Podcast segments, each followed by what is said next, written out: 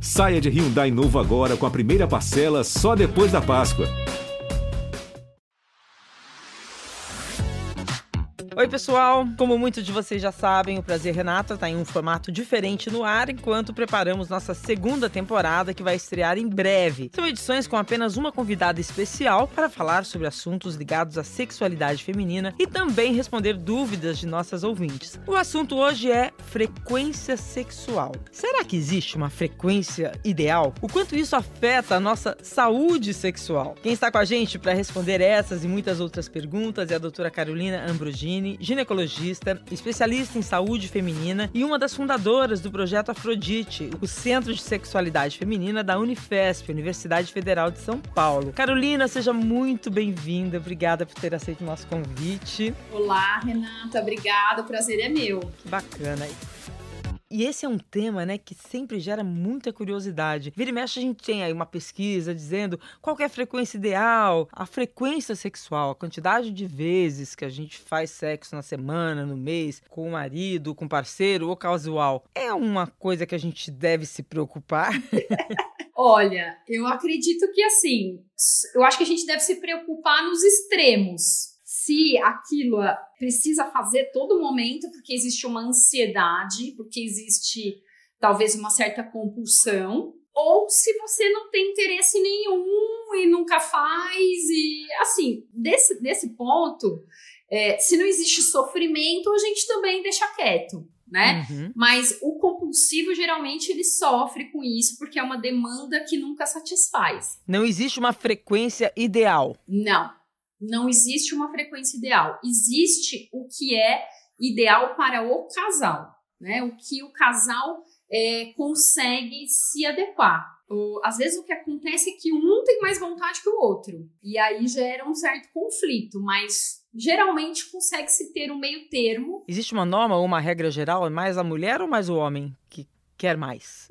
Olha, eu acredito que atualmente é mais o homem, né? Porque acho que desde sempre, até para uma construção social de que o homem ele precisa provar que ele é homem, então ele precisa gostar de sexo e querer sexo, está sempre pronto, né? Que é um outro mito que a gente tem que quebrar e que acaba trazendo certo sofrimento para os homens também, que eles têm que estar sempre prontos. Uhum. É, então, acredito que, que para os homens é, isso seja um assunto até mais importante do que para as mulheres, sabe? A frequência, né? A quantidade de vezes. Sim, por, até porque existe uma certa comparação entre eles, sabe, Renata? No casal? Não, ah, entre, os homens. homens. claro. A competição 50 vezes.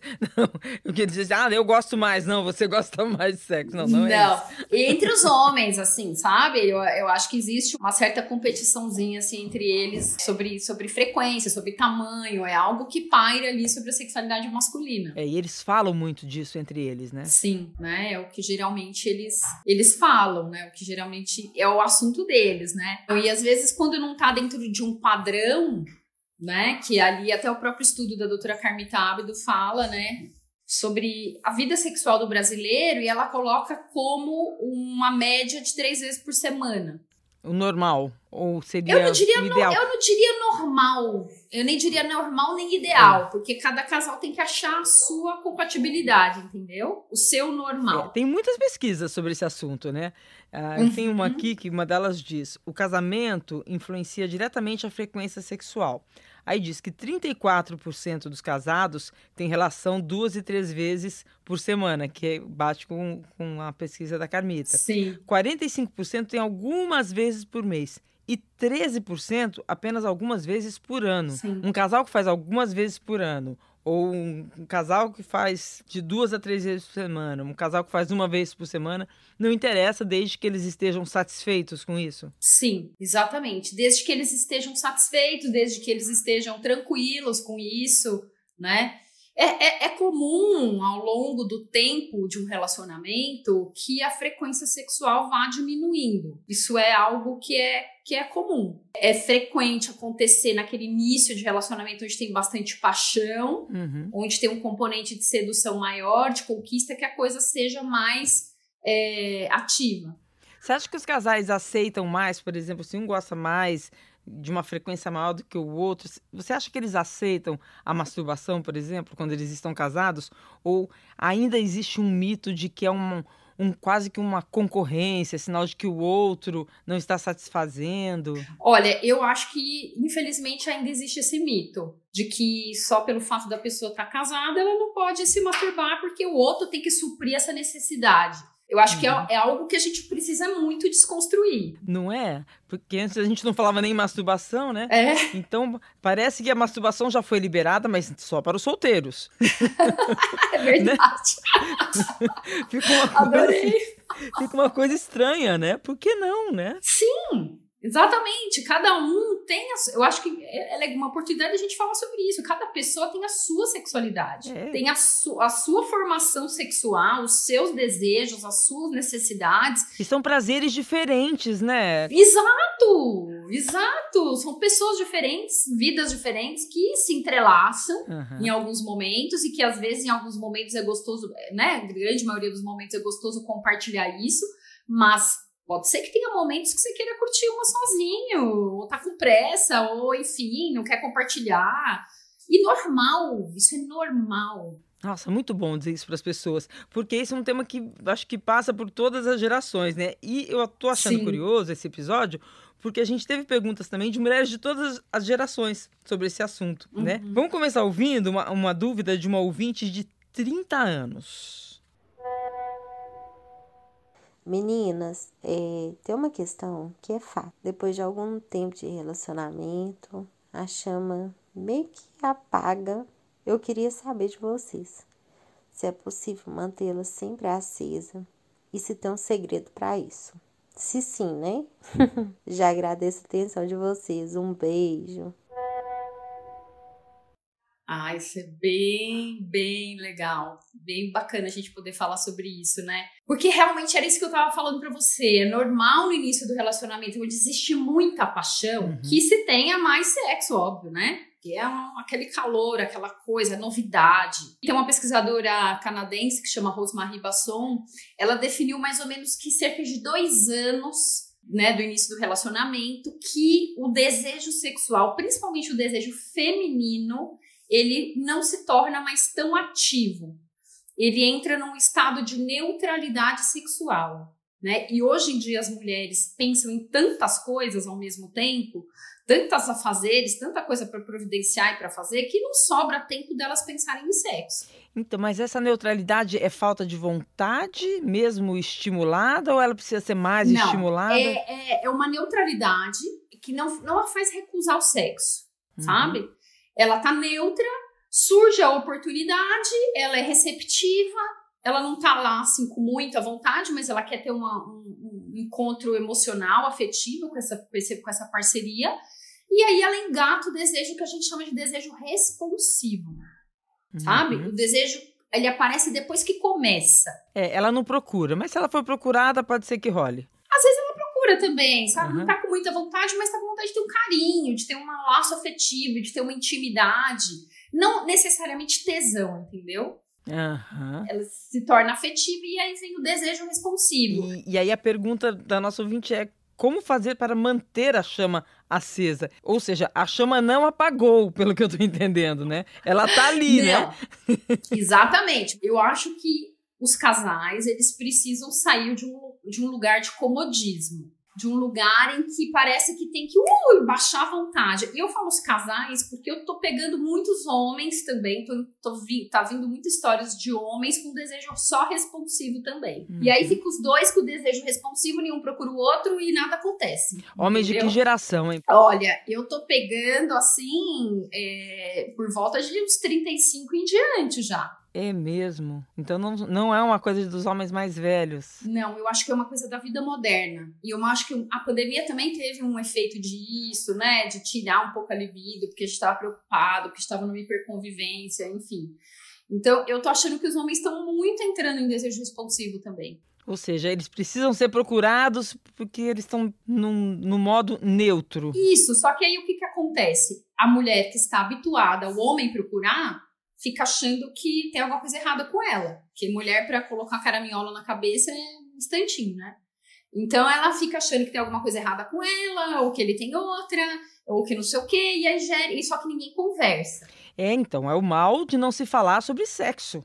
Né? Exato. As pessoas não conversam sobre sexo, todas fazem e tem tabu de conversar sobre. Porque o Exato. homem, eu fico aqui imaginando, Carolina, se ele tá nesse modo neutro, como que ele lê com ele mesmo? Porque o homem tem um enorme medo de falhar, né? Uhum, exatamente. Então, para ele, assim, essa falta de desejo, ele acaba é, relacionando, acho que eu não vou ter ereção, por exemplo. Exato, e aí ele fica com a pressão da frequência, né? Não, porque eu tinha uma frequência X, porque o normal é ter uma frequência X, e aí ele não tô tendo, não tô tendo vontade, aí gera um. Vai girando uma bola de neve, né? Que é o que a gente vê muito na sexualidade. Às vezes uma coisinha vai, por falta de diálogo, por mitos ou por vergonha, a coisa vai virando uma bola de neve, até que vira realmente um, um problemão que precisa de um especialista para desatar o nó, Ou sabe? uma boa conversa, né? Exato. Entre uma o boa casal, conversa. né? Sem, sem medo de falar, sem tabu, né? De uma maneira Exato. delicada, sem cobrança. As pessoas precisam aprender a falar sobre sexo. Ah, muito. E exatamente, assim, o que, respondendo a, a nossa, nossa ouvinte aí, eu acho que o casal precisa sair desse lugar de passividade, conversar mais, entender mais qual que é, o que que tá, onde está o desejo do outro, se estimular mais. O que não falta aí são séries picantes, né? Inclusive vai- vai já daqui a pouco ter um lançamento aí da, da Globoplay, que eu sei que tá bem. A pessoa já Verdades tá comentando. secretas, nossa, só se fala nisso. O que uma cena de Então- sexo na TV, assim, uma sugestão, né? Porque são cenas Exato. eróticas, bonitas, é, provoca uma, uma euforia, né? Então, a gente precisa ver mais isso, precisa consumir mais, não esperar o desejo ou aparecer do nada, porque assim, no dia a dia corrido, gente, não aparece. Mas aí a gente entra num limite também, né? Não sei se existe essa discussão ainda do que é erótico, o que é sugestivo, o que vai te estimular e o que vai te intimidar, porque é aquela pornografia feita para os homens, Sim, pelos homens sim. e que não interessa muito às mulheres, né? Sim, sim. Então, mas olha, graças a Deus, hoje já existe para todo um tipo de gosto, né? Inclusive, tem muitas diretoras mulheres fazendo filmes na- é, para, não para mulheres, mas com uma pegada diferente. Não, pensando no Com- prazer feminino, na, na excitação Isso. feminina, né? O desejo feminino ele é muito mais, ele vem muito mais do contexto. O desejo masculino é mais, ele é mais orgânico, mais visual, né? Mas o feminino ele é mais do contexto. Então os filmes têm contexto, tem um pouco de história, tem, tem diálogo, né? Que Nossa, muitos- menina, eu falei outro dia aqui, vou repetir, tem já podcast erótico. É Tem. incrível. Que é só pra estimular a imaginação da mulher. Exato, exato. Eu acho que um grande, uma grande coisa que quebrou vários paradigmas aí sobre desejo feminino foi os 50 tons de cinza, né? Eu acho que ele foi o primeiro que quebrou ali essa questão de que mulher é difícil, tal, tal, tal. Nossa, as mulheres adoraram. E a partir daí foram vários outros livros, podcasts. Acho que isso foi, foi permitiu, deu permissão para que as mulheres mostrassem que elas sim, elas gostam de, de consumir isso também e que é importante pro desejo delas também. É, eu vi outro dia aqui, ficou, foi bem curioso. Alguém falou: Nossa, depois daquilo foi permitido todo mundo comprar um chicotinho. É, Eu ri muito. é verdade, sabe? A coisa É. ficou mais normal, É, assim. mas fantasiar, né? Deu direito à fantasia, né? Isso. Eu lembro que eu, nessa época aí que lançou, porque eu sou obstetra também, né? Nessa Uhum. época que lançou 50 Tons de Cinza, eu tive várias pacientes assim, ó, que engravidaram, falavam, esse aqui é filho do Christian Grey. Mentira. Sério. Adorei. Ou seja, que o marido sabe disso? Ou, tava, ou ele acha que era dele mesmo? Ela tava, na verdade, na cabeça com Christian Grey? De tanto que aumentou a frequência sexual, Renata. Olha Que só. loucura. Será que Verdades Secretas vai aumentar a- o desejo sexual? Ó, vou prestar atenção daqui a um Estreia tempinho, hoje, assim. né? A gente tá gravando hoje, numa quarta-feira. Vai ao ar nosso podcast na segunda. Já vai ter estreado. Ó, pessoal, Os ouvintes já vão ter tido essa resposta. É. Vou prestar atenção daqui a um mês, 40 dias, se tá aumentando. Por as favor, conta engravidezes. pra gente. E aí a gente volta aqui pra falar sobre isso, que é importante, eu quero saber. Então, Carolina, outras pesquisas, né, também recentes, elas têm mostrado que as novas gerações estão, não sei se você concorda com isso e se é fato que elas estariam menos interessadas em sexo. Uma dessas pesquisas mostrou, por exemplo, que mais da metade dos entrevistados da geração Z prefere o celular ao sexo. 56% dos nascidos entre 96 até 2010 disseram que prefeririam abrir mão de relações sexuais por um mês do que abrir mão do celular. Bom, aí a frequência fica prejudicada mesmo, né?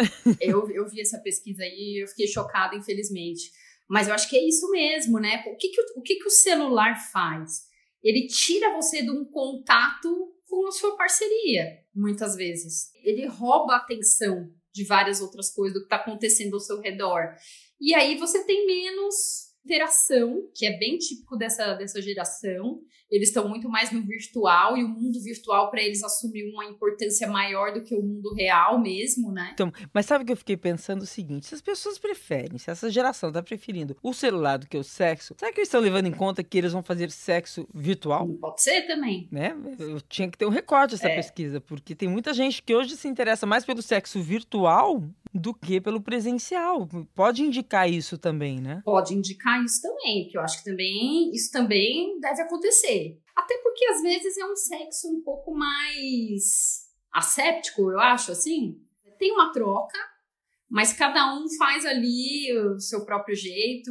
É individual, né? Individual, apesar de ser é. a dois, né?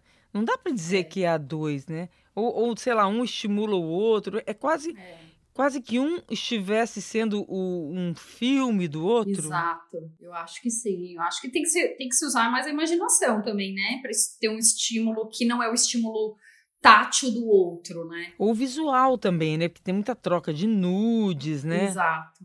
É, é bem interessante, é, né? isso é um, é um novo mundo. Eu fiquei muito chocada com essa pesquisa, assim. Porque pra, aonde isso preocupada assim, aonde isso vai levar as novas gerações? Em algum momento tem que ter interação, né? Acho que não dá pra você viver só no, numa bolha ou no seu mundo virtual, assim. E aí, às vezes, eu acho que tá, traz uma certa imaturidade, né? Porque as relações, elas são grandes fontes de amadurecimento pra gente, né? As experiências que a gente vive, elas são, são degraus para o nosso amadurecimento. Se você não vive nenhuma relação, fica muito imaturo, né? Eu acho que dá essa sensação para mim. É, e pelo menos eu imagino que assim, no começo do relacionamento, quanto o sexo não é bom na primeira vez, ou 100% bom, é. né? A frequência é bacana para chegar, porque vai ficando cada vez melhor também. Se você faz isso de longe, sem o contato presencial, quando chegar no presencial, eu não sei se você vai entender direito. Eu tenho medo disso dessa geração, é. eles perderem um, esse gosto de achar que vai ter o imediatismo, porque é quase um sexo sozinho, né? Apesar de estar dois. Exato. Né? Um se masturba de um lado, outro se masturba do outro. Aí na hora que chega para o relacionamento de fato, talvez não tenha, não entenda que é outra coisa. Acho que Exatamente. corre esse, esse risco. Porque é bem né? diferente, né? Eu acho que é muito diferente o sexo individual do sexo a dois, né? É uma dança o sexo a dois. É, uma brincadeira, né? É, lúdico, tem que seguir o ritmo do outro, tem que ter um, um compasso ali da coisa, né? É, tem que entrar em sintonia, né? É, sincroniz... é um nado sincronizado, é. né? Pra ser gostoso. Então, Pois é, que não tem no, no, no sexo virtual, né? Não. Interessante tem que, isso. tem que pensar no outro, tem que pensar no prazer do outro, tem que ver se tá tendo, né? Eu acho que é mais complexo. Então, de repente, também essa geração, eles querem tudo mais imediatista e mais simples e não querem ter frustração. Então, talvez seja mais fácil, né? Mas... O sexo está correndo perigo. Por isso que eu gosto aqui no, no Prazer Renata de juntar mulheres de diferentes gerações. Porque eu acho que a gente, assim, as mulheres da minha geração, eu, tenho 57 anos, ou um pouco uhum. antes, um pouco mais, a gente começou a, a descobrir o sexo depois de muita experiência, né, na vida, é, uhum. é, que foi mudando o quanto é permitido falar sobre sexo e tudo mais. E as novas gerações chegam, é, eu acho importante essa troca, porque um, a minha geração se choca um pouco mais com a coisa virtual e, e a gente troca essa experiência, né? Eu acho que faz, faz essa geração nova pensar isso também. E eles nos fazem pensar que é bom também fantasiar no virtual. Né? Sim, eu acho que eu acho que a gente não pode ir para os extremos, né? De ser só virtual, né? Aí também é ruim. Eu acho que tem que ter uma mix ali, porque é outra coisa, é outra experiência. Muito mais sensitiva, né? É verdade. Bom, uma ouvinte que não se identificou, ela mandou essa pergunta por escrito, mas eu acho que a gente já respondeu. De qualquer forma, eu vou falar aqui. Por que as mulheres perdem a vontade de sexo? É uma questão mais feminina, Carolina? Isso é mais comum depois da gravidez? Aí esse recorte, a gente não falou depois da gravidez, né? Olha, essa questão aí de filhos pequenos é uma coisa que rouba muito a libido feminina. Primeiro porque, sim, existe todo um, um, um mundo novo que ela entra, existe um mundo da maternidade que é um mundo assim que às vezes naquele encantamento com o filho te rouba todo o desejo, seu desejo está muito voltado para aquilo. Você sabe, você conhece minha filha, eu tenho gêmeos, né? A Marcela é gêmea. E, e, meus filhos, que hoje estão com 31 anos, eu vou te falar, durante um bom tempo eles me bastavam. Exato. Na vida de amor. Exato. É uma coisa séria, né? Séria, porque assim, o amor materno ele não é que ele completa, a mulher também não quer entrar nisso, porque é uma outra é. polêmica, porque nem não acho que completa, mas assim, por não. um tempo, por um tempo, ele rouba essa libido feminina. Né? Principalmente quando é o bebê pequeno, tem aquela simbiose. E também depois a criança vai crescendo e tem o trabalho que a criança dá, é exaustivo. Então é muita energia voltada para a criança e para os cuidados com a criança e que rouba a energia. Eu gosto muito de pensar na libido, Renata, como energia. Se você tá é, com uma energia ok, sobra energia para transar, porque você precisa de energia para aquilo acontecer. Se você tá ou com energia baixa, porque você tá deprimido, porque você está exausto de tanto trabalhar ou por alguma outra razão. Ou você está desviando essa energia para alguma outra coisa, como por exemplo para um, um filho, para um. Enfim, você fica com baixa energia. Eu também já vivi isso, eu tive quase gêmeos. Uma sequência da outra. É, eles têm um ano e três meses de diferença. Então é muito exaustivo mesmo. Você tem que se reinventar toda hora. E às vezes você tem que marcar horário nessa época aí. É, é, é muito não romântico. Não é romântico mesmo, mas marca Mulher precisa de contexto, marcar hora não dá. mas, ó, eu acho que isso daí. A gente tem defendido muito isso, nós da sexualidade. Porque o é. que acontece? Você pensa assim: ah, tá, vai deixar a coisa acontecer no espontâneo. Não acontece. Porque você, você tá, prefere dormir, entendeu? Você tá então, cansado. Pô, tá, tá chegando o final de semana, sexta-feira à noite, sábado à noite o sexo está, tem que estar na nossa vida para, nos momentos de diversão, para um momento de prazer. Então, ele tem que estar vinculado ao momento de prazer, de lazer. Então, sexta-feira à noite, você vai tomar um vinhozinho, você vai dar uma paquerada, vai escutar uma música. Então, é nessa hora que a coisa vai rolar. E você já põe na sua cabeça, hoje vai rolar. E aí você já põe uma lingerie diferente, você já deu uma lidinha num continho erótico. É assim que eu instruo meus pacientes. Se prepara para esse momento. Não espera chegar assim do nada, né? Não espera. Isso, isso é muito passivo. E aí esse desejo não vem, gente. É mito. Não vem. Nossa, é muito curioso isso.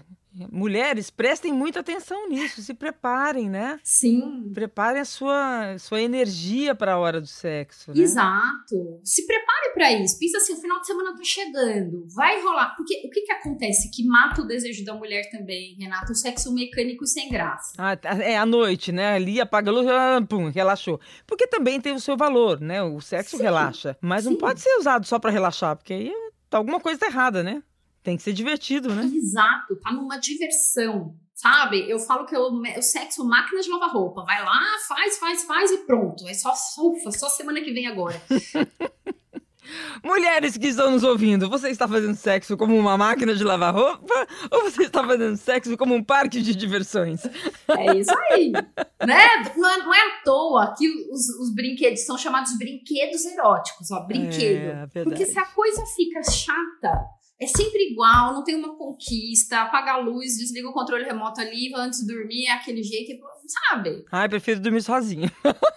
Não é? É. É, é verdade. A gente estava falando de mulher grávida, né? De, de pós-gravidez, começo. Existe alguma explicação fora dessa questão social, né? Ah, de comportamento? Sim. Existe uma, uma, uma, explicação fisiológica dos hormônios? A gente realmente fica com, com menos libido? Existe. O, a, a própria amamentação, né? Ela aumenta muito o hormônio do leite, que é a prolactina.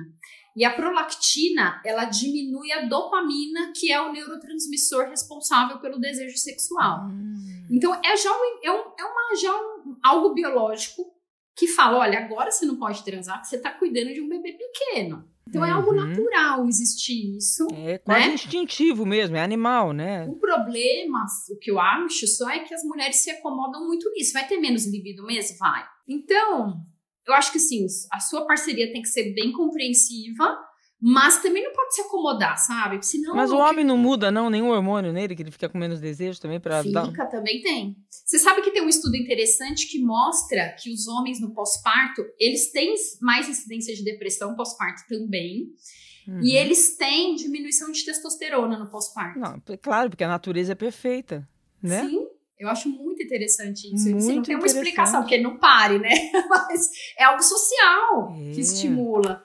Então, assim, o casal tem que ter mais imaginação, tem que ter mais conquista, ele tem que entender que essa mulher ele vai ter que estimular mais, que ele vai ter que, sabe, se deter ali nas, mais tempo nas carícias iniciais, tem que ter ali mais mais carinho, sabe? Tem que ter mais compreensão, que muitas vezes ela vai estar cansada, mas que isso não significa desamor que muitos homens ficam com ciúmes da atenção que a mulher dá para o filho, viu, Renato? É, eu, eu, eu, tenho sempre uma impressão que os homens passam a, a ter uma frequência sexual menor com as mulheres depois que elas se tornam mães por questões psicológicas deles, porque, nossa, como que eu vou fazer sexo com a mãe dos meus filhos, né? Acho que ainda tem uma pressão psicológica machista da criação. Existe. Não sei se você concorda com isso, se passa por aí. E eu acho que esse é um mecanismo psicológico bem, bem comum até também, porque é uma ressignificação, né?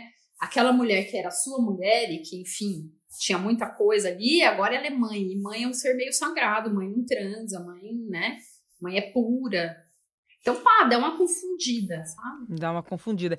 Então, dá. a gente pode dizer assim, que não existe uma frequência ideal, é, que a gente deve se preocupar só com os extremos, mas a gente, em determinadas situações, a gente precisa ter um cuidado com a frequência sexual para ela não Sim. desandar também para o nada, né?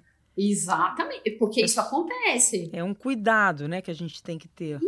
Isso, tem que ter uma preocupação, tem que ter um diálogo, tem que falar sobre isso. É. Então, as perguntas que chegaram das mulheres de gerações mais novas foram mais relacionadas à saúde sexual, que, claro, hum. sempre vai influenciar na, na frequência das relações, né? Vamos ouvir essa pergunta.